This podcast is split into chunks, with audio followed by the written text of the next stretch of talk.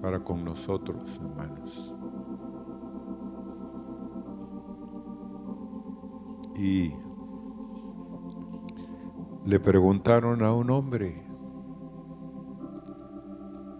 usted puede dar gracias a Dios en todo lo que le ha pasado. Ese hombre había perdido a su esposa, a sus tres hijos, y le preguntan, usted puede darle gracias a Dios por lo que le pasó. Es un poco, honestamente, dijo el hombre, difícil, pero todo viene de la mano de un Dios misericordioso. Y yo me aferro a su misericordia. Me cuesta porque amaba a mi esposa, amaba a mis hijos, pero el Señor tiene un plan para mí. Y yo quiero darle gracias a Dios por todo. ¿Cuántos aquí, hermanos, en la hora de prueba, en la situación en la cual decimos no, porque así somos o no?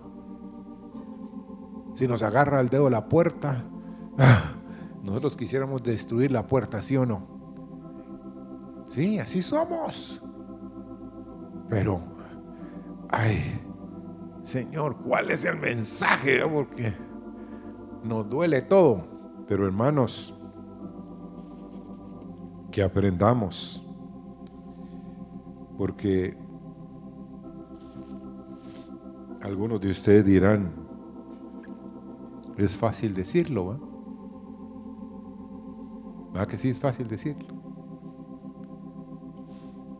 Pero esta no es una petición. Esta es una orden. Imagínense. Usted le tiene que decir a su corazón, quiero dar gracias a Dios por lo que está pasando en mi familia. No sé cuál es tu plan, pero sí sé que tú vas a llevar a cabo tu plan. Y el apóstol Pablo en 1 Tesalonicenses 5,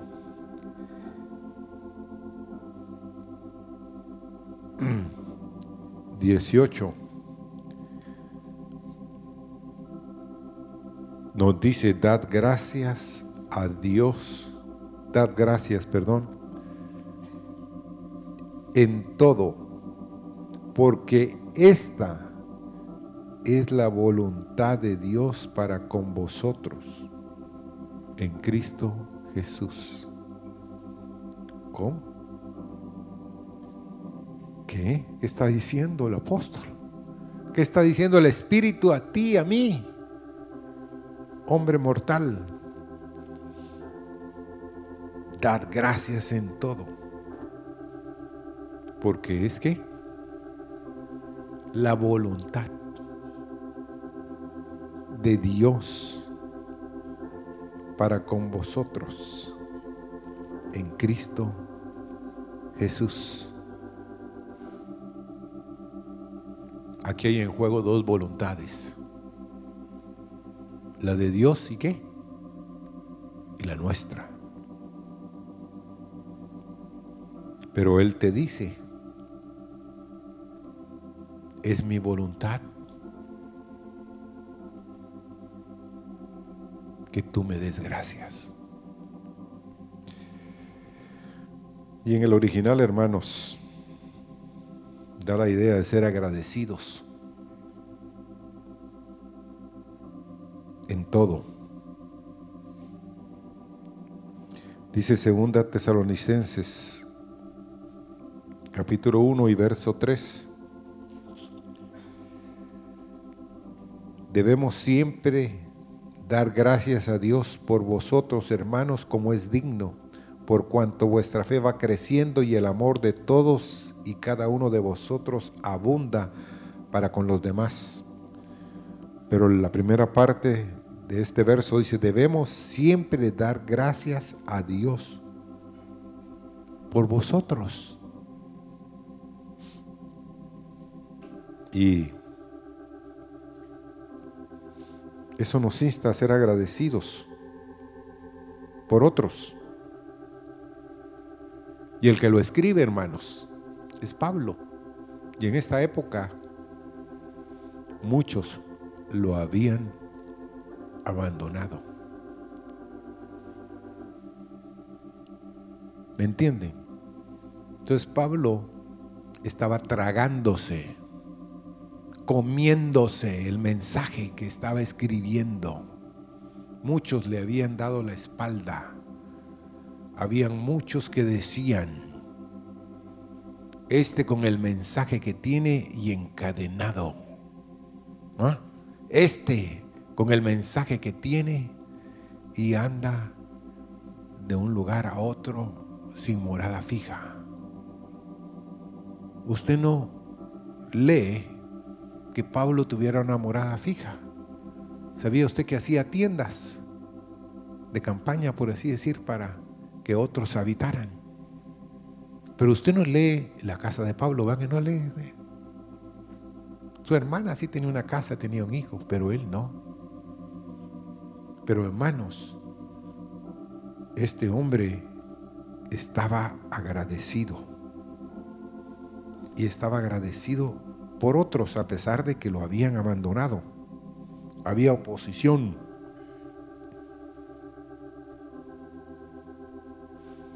Pero miren, quiero que esta mañana ustedes compren esto por el bien de ustedes y por el bien de otros.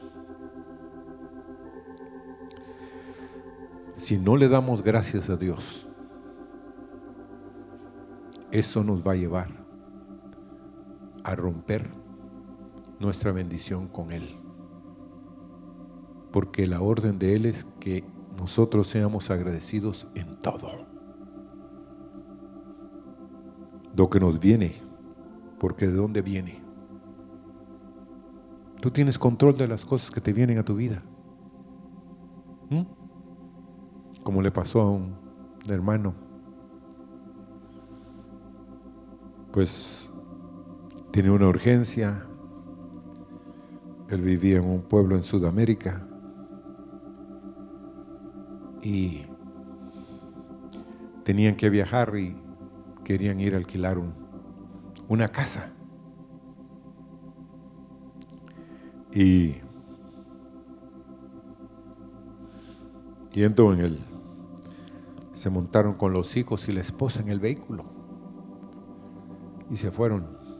De pronto se les estalla la llanta de adelante.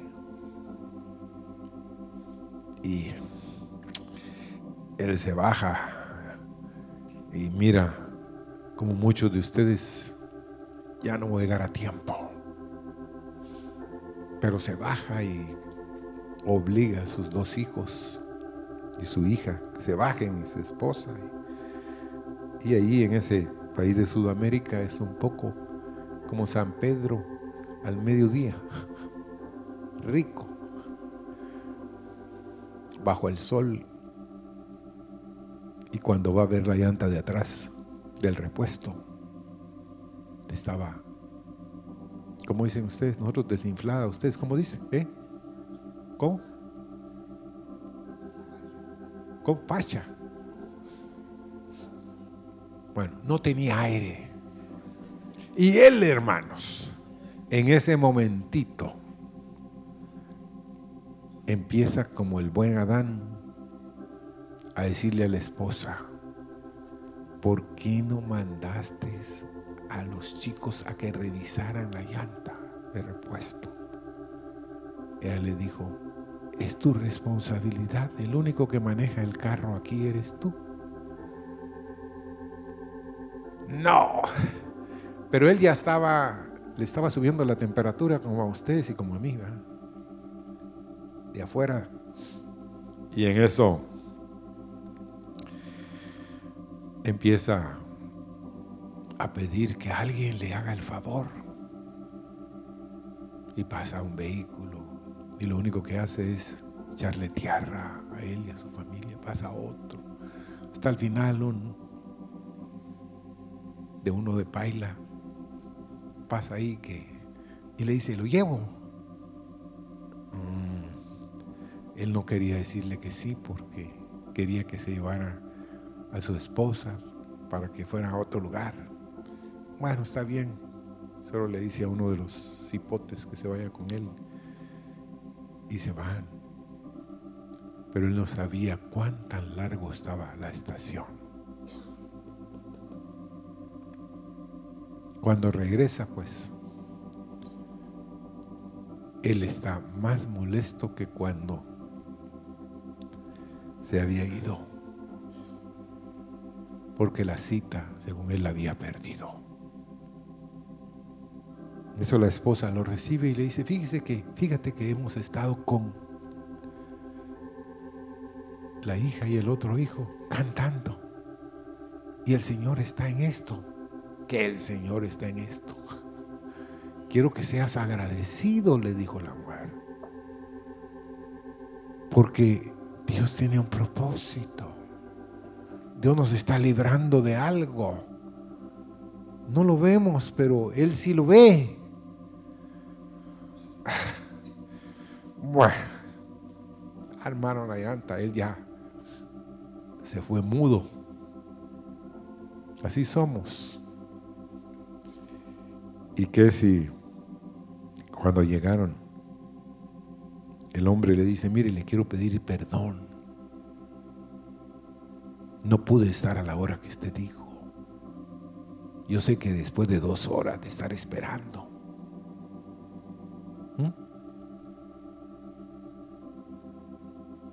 usted debe estar muy molesto y quiero pedirle perdón.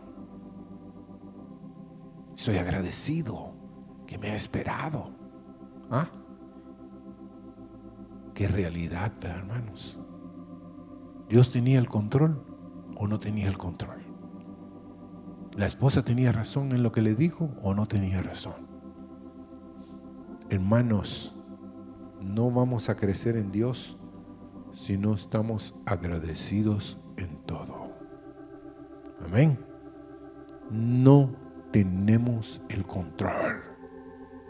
Dios se goza en tener el control porque Él sí sabe hoy, dentro de una hora, dentro de dos horas, dentro de tres horas, de aquí en adelante Él sabe cada situación en la cual tú vas a pasar y las detenciones y las demoras en Dios te van a ayudar. Amén. Cuesta. Y óigame, si estamos en Cristo Jesús, vamos a aprender a darle gracias, porque si no, no estamos en Cristo Jesús.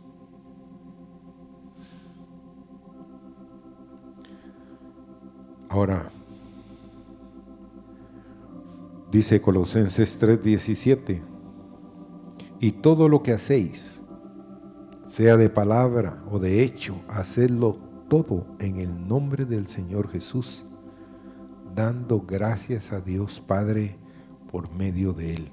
Todo lo que hagamos, sea de palabra lo que digamos, de hecho, que lo hagamos, hermanos, en el nombre del Señor Jesús dando siempre gracias a Dios Padre por medio de Él. Todo en tu vida, fíjate, y en mi vida, debemos hacerlo en el nombre de Él. ¿Quién va a recibir la honra, hermanos, de lo que hacemos si no estamos agradecidos? Nosotros vamos a querer recibir cierta honra, no, todo lo que hagamos.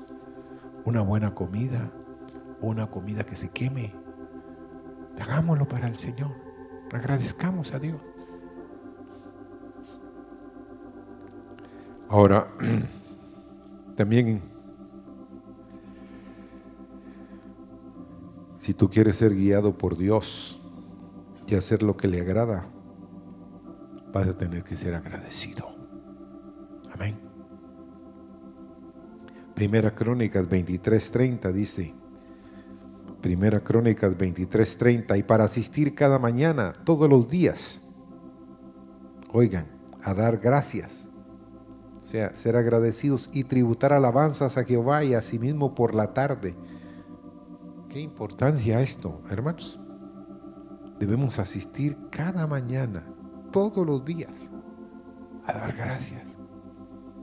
Hay quienes de ustedes no les alcanza el tiempo para salir temprano, hermanos, y mucho menos para orar. Entonces no le dan gracias a Dios. Regresan en la noche y hasta se les olvida de dar gracias que regresaron. Hermanos, aquí que dice, y para asistir cada mañana, todos los días a dar gracias y tributar alabanzas a Jehová y a sí mismo por la tarde. Eso es importante.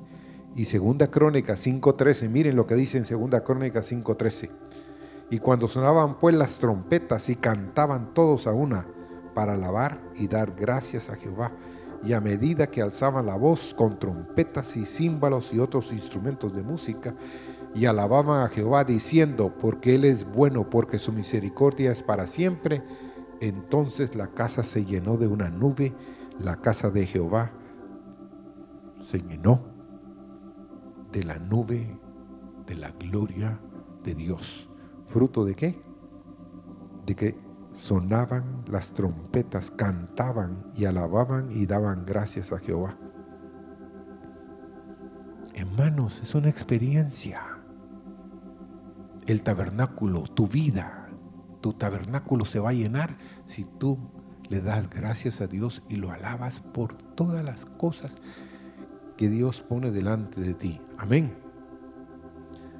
Ahora, el siguiente verso del 1 Tesalonicenses 5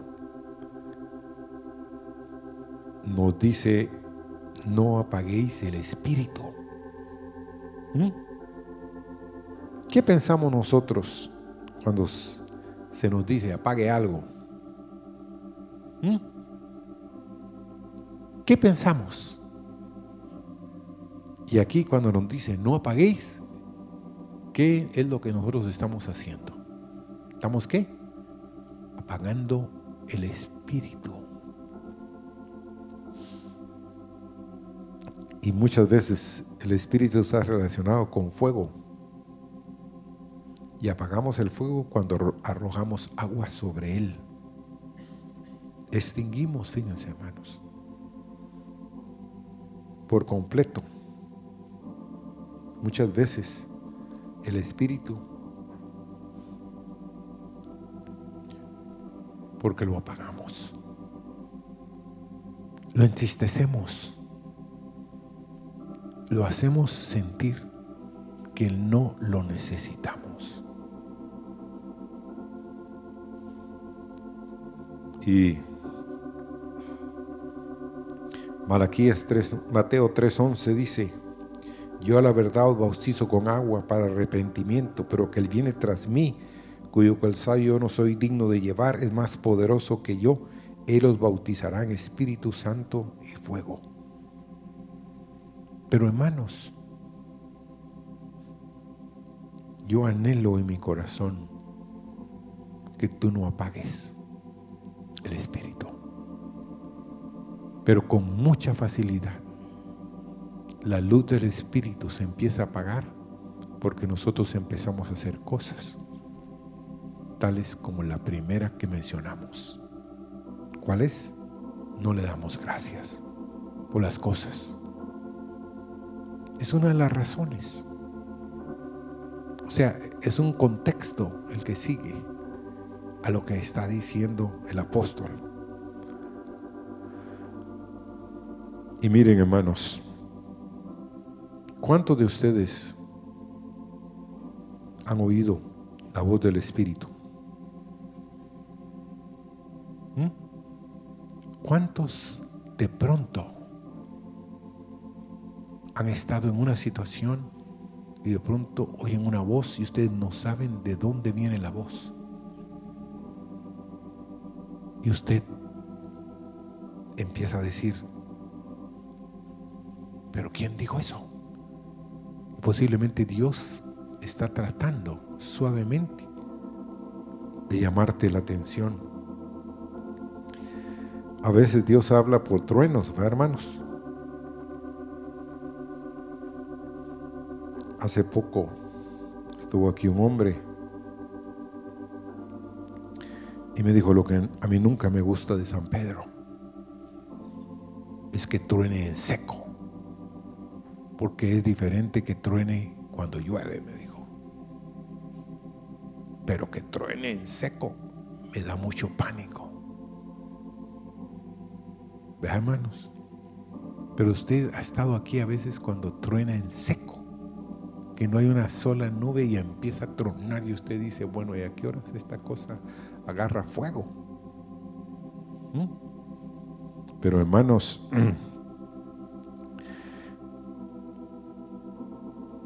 vamos a Primera Reyes.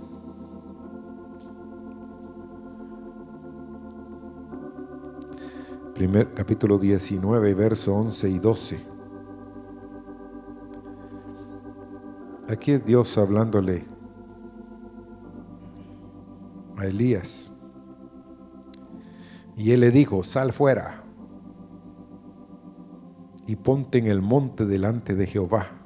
Y he aquí que Jehová que pasaba, y un grande y poderoso viento que rompía los montes y quebraba las peñas delante de Jehová. Pero Jehová no estaba en el viento y tras el viento un terremoto, pero Jehová no estaba en el terremoto. Y tras el terremoto un fuego, pero Jehová no estaba en el fuego. Y tras el fuego un silbo apacible y delicado. Y cuando lo oyó Elías, cubrió su rostro con su manto y salió y se puso a la puerta de la cueva. Y aquí vino a él una voz diciendo, ¿qué haces aquí, Elías? Pero hay cosas aquí que me impresionaron y por primera vez, les confieso, no lo había visto. ¿Quién fue el que le dijo que saliera fuera? ¿Mm? ¿Quién? Dios. Así es. Y este hombre no obedece y es un profeta. Dice, no, no sale. ¿Quién lo estaba llamando? ¿Ah? ¿Oyeron esta mañana ustedes la profecía también que Dios dice, Adán, Adán, ¿dónde estás tú?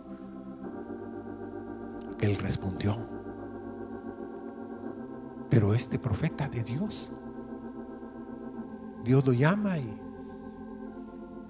¿Cuántos de ustedes, hermanos, reconocen de que cuando su papá los llama o su mamá, se no oye. O como dicen allá en mi pueblo, hacen oídos sordos. Tienen oídos, pero sordos. Pero aquí es Dios llamándolo, que saliera. Y él, no, no salgo.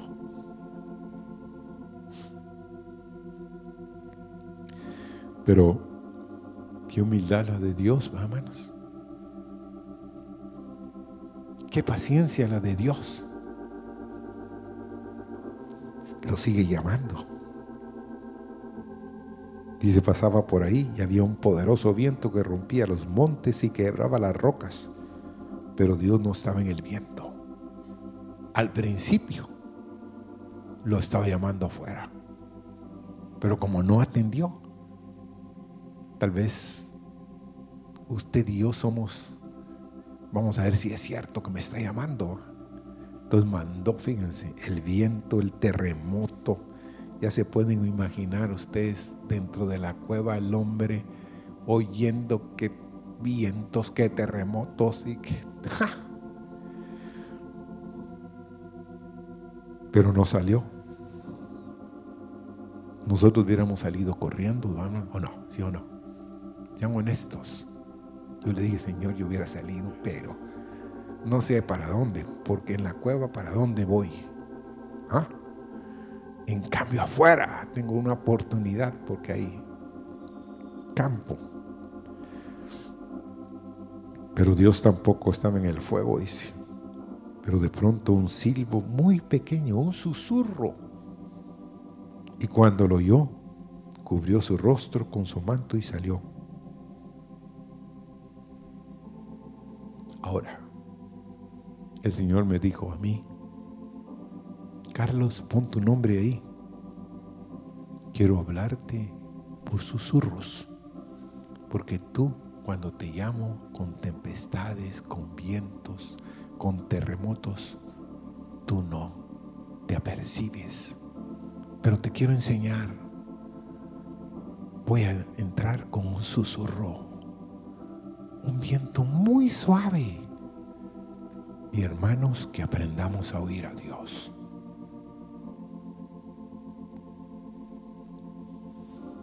Porque este hombre, hermanos, estaba ahí metido en la cueva porque estaba huyendo. ¿Mm?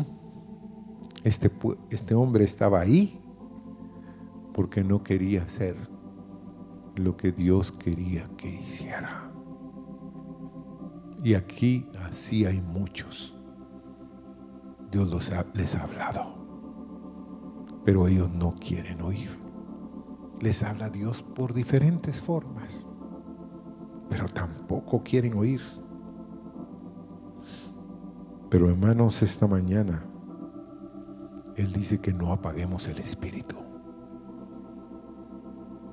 Porque el silbo de Dios siempre va a estar presente. Amén. Y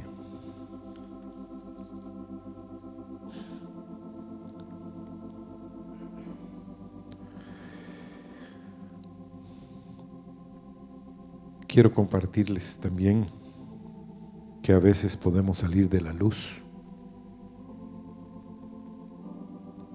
Y si tú te sales de la luz porque la apagas, la luz del Espíritu, empezarás a tener muchas tinieblas. Te volverás un cristiano sentimental, sentimental. Vivirás solo de recuerdos, de testimonios. Usted ha oído a personas que dicen, hace 20, 30 años yo recibí tal cosa en Dios. No, pero hoy, hoy ¿qué estás recibiendo? ¿Qué estás oyendo de Dios? ¿Qué Dios te está hablando?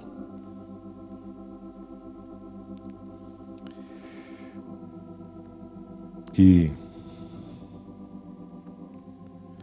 si tú no estás oyendo a Dios, vas a empezar a vivir solo de recuerdos. Tendrás un timbre duro, un corazón que empezará a endurecerse. ¿Por qué? Porque tú apagaste el Espíritu de Dios. Ya no quieres oír. Ya no quieres atenderlo a Él.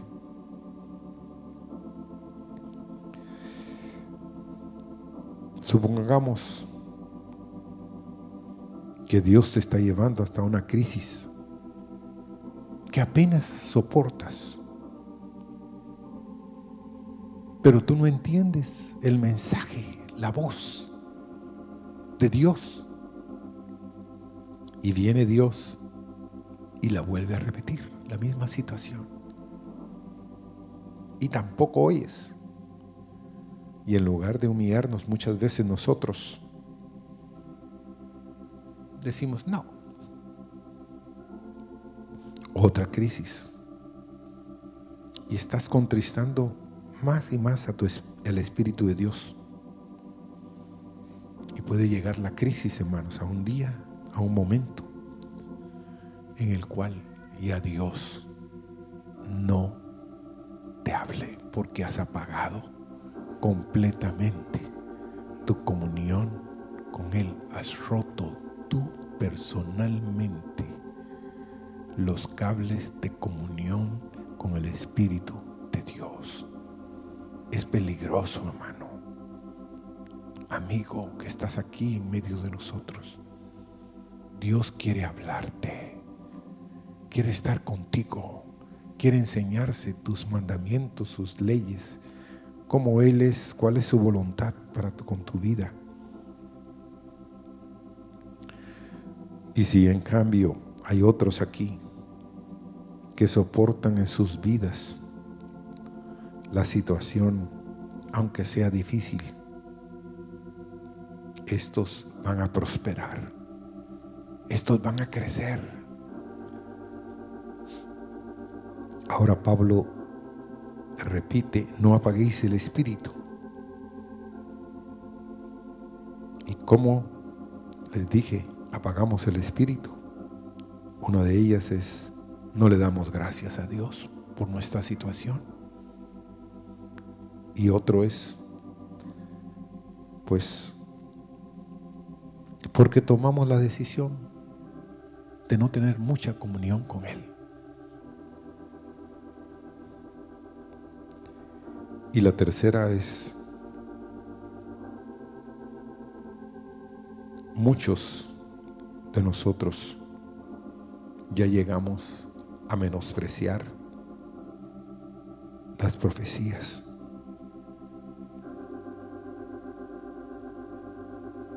Hace poco, hermanos, estuve leyendo el testimonio que Dios decía de muchos de ustedes que se han bautizado aquí y que Dios ha traído palabras sobre sus vidas. Y lo estaba, y de pronto empecé a llorar. Que hay personas que fueron bautizadas en este lugar y que Dios profetizó sobre sus vidas. Pero a ellos les está sucediendo lo que dice aquí. Menospreciaron las profecías de Dios. No quieren tener en cuenta las palabras de un Dios eterno sobre sus vidas. Han tenido en poco, hermanos. Y eso ha obligado apagar en su corazón el Espíritu de Dios. Y a mí me, miren, me contristó Dios. Y uno es, pues es una joven que cuando oí lo que Dios decía, hermanos, yo dije, Señor, que yo pueda lanzarle un correo, saber dónde está, porque quiero que oiga lo que Dios dijo a su vida, que no menosprecie, no mis palabras o las palabras de alguien, sino Ahí no se puso quién dio la profecía, pero sí que Dios, hermanos, estaba hablando sobre su vida, dándole una dirección para adelante, dándole ciertas guías. Y entonces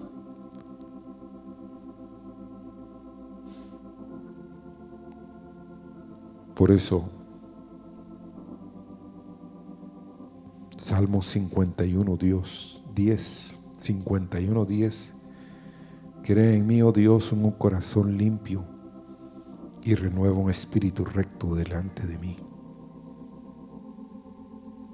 Señor, no apagues el espíritu.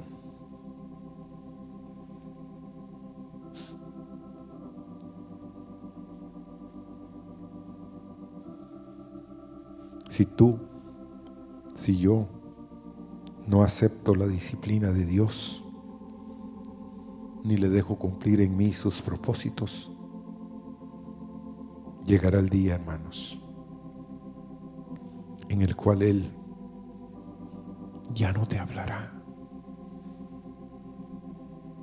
Porque tú menospreciaste las profecías, apagaste el espíritu, no le das gracias a Dios, porque la voluntad de Dios es que seas agradecido.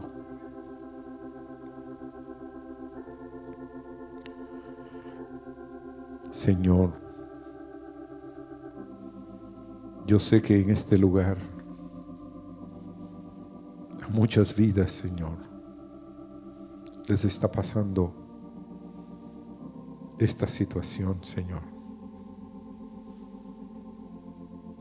No aprendieron, no han rendido su corazón en ser agradecidos con el único Padre eterno que tenemos, Señor. No han entendido, no hemos entendido Señor, cuál es tu voluntad para con nosotros. No hemos entendido, Señor, la importancia de no apagar el espíritu que tú has puesto en nosotros. Hemos echado agua. Hemos dicho no, Señor, a muchas palabras tuyas. Señor, por favor, no permitas que sigamos en nuestro camino, Señor. No permitas que sigamos caminando, Señor, no dándote de gracias. Señor, que por la mañana y que por la tarde nosotros alabemos y glorifiquemos al Dios que nos ha provisto rica y abundantemente, Señor. Gracias por tu provisión, Señor. No merecemos y queremos estar arrepentidos esta mañana. Señor, Señor, esta mañana no apagues, Señor, ni quites tu lámpara Señor, que está encendida todavía en nuestro corazón. Señor, por favor, que no seamos ciegos, Señor. Que no estemos creyendo que este asunto que me está pasando y que no he podido entender, Señor, está viniendo de la mano de un Dios amante Señor, cuando tú nos disciplinas, es porque tú estás cumpliendo tu propósito. Somos hijos, Señor. Señor, queremos tener una relación correcta con que tú al hijo que amas disciplinas, Señor. Señor, te queremos agradecer por eso. Pongámonos de pie, hermanos.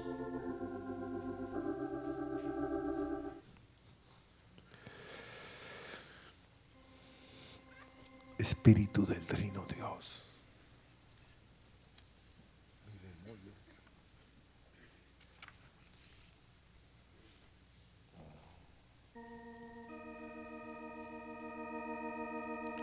Si esta mañana, hermanos,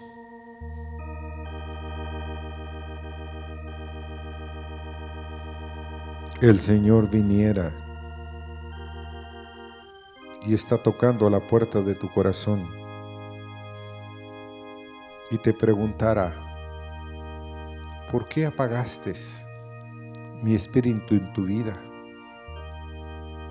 ¿Qué te he hecho? Dice tu Dios que ya no quieres tener comunión con mi espíritu. ¿Qué te he hecho, hijo? Que has tomado la decisión triste de ya no hablar conmigo.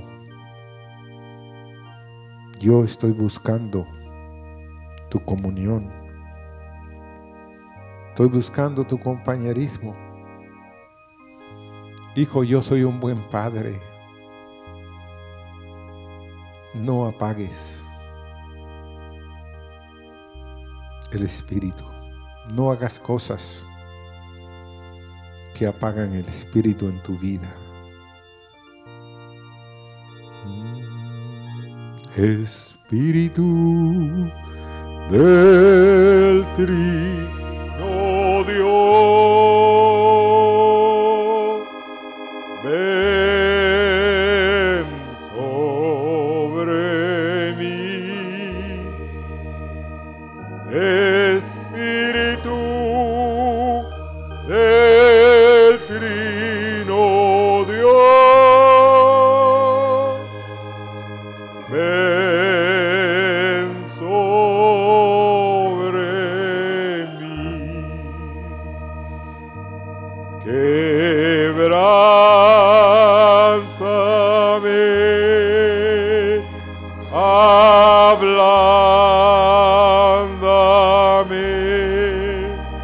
more.